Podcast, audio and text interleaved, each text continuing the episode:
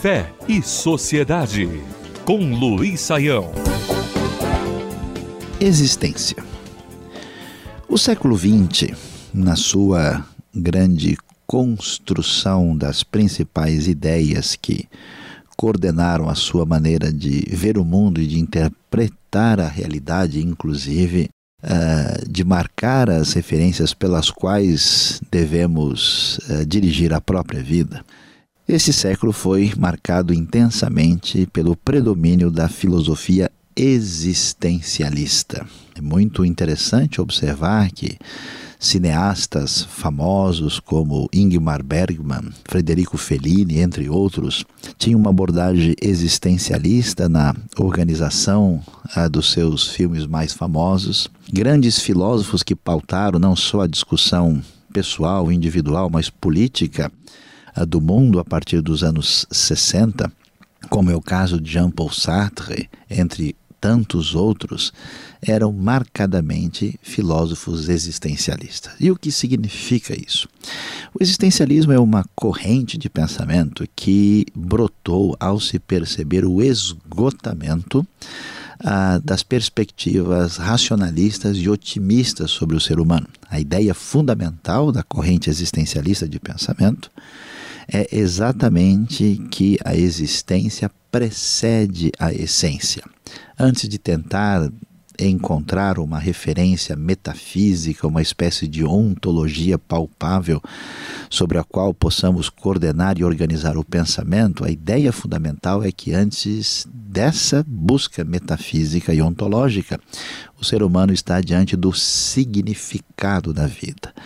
O que significa minha vida é mais importante do que a busca da essência das coisas. E pensando sobre esse olhar novo que surgiu sobre a, o Ocidente, a pergunta é qual é a base, qual é o fundamento primeiro dessa maneira de pensar.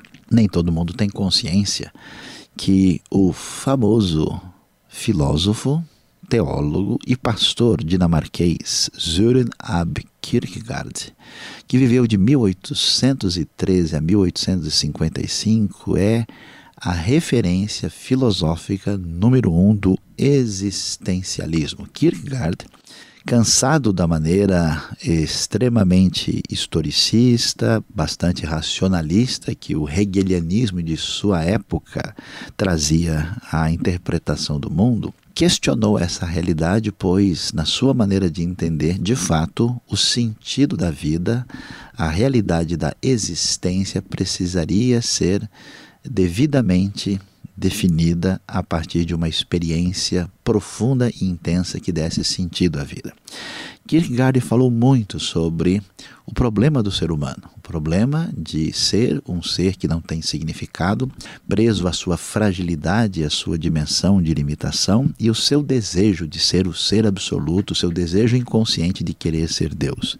O interessante é que a maneira como Kierkegaard descreveu a existência humana, sua conclusão é que a única maneira de encontrar sentido da vida é através da fé, numa espécie de salto de fé completa e absoluta em Deus, cuja referência principal Kierkegaard encontrava na pessoa de Jesus Cristo. Que coisa impressionante e bastante significativa. Quem diria o maior movimento filosófico da história do Ocidente do século XX que redimensionou a maneira de entender a realidade começa com um homem de fé, pastor, teólogo, filósofo, alguém que refletiu e ponderou com bastante intensidade o significado da existência.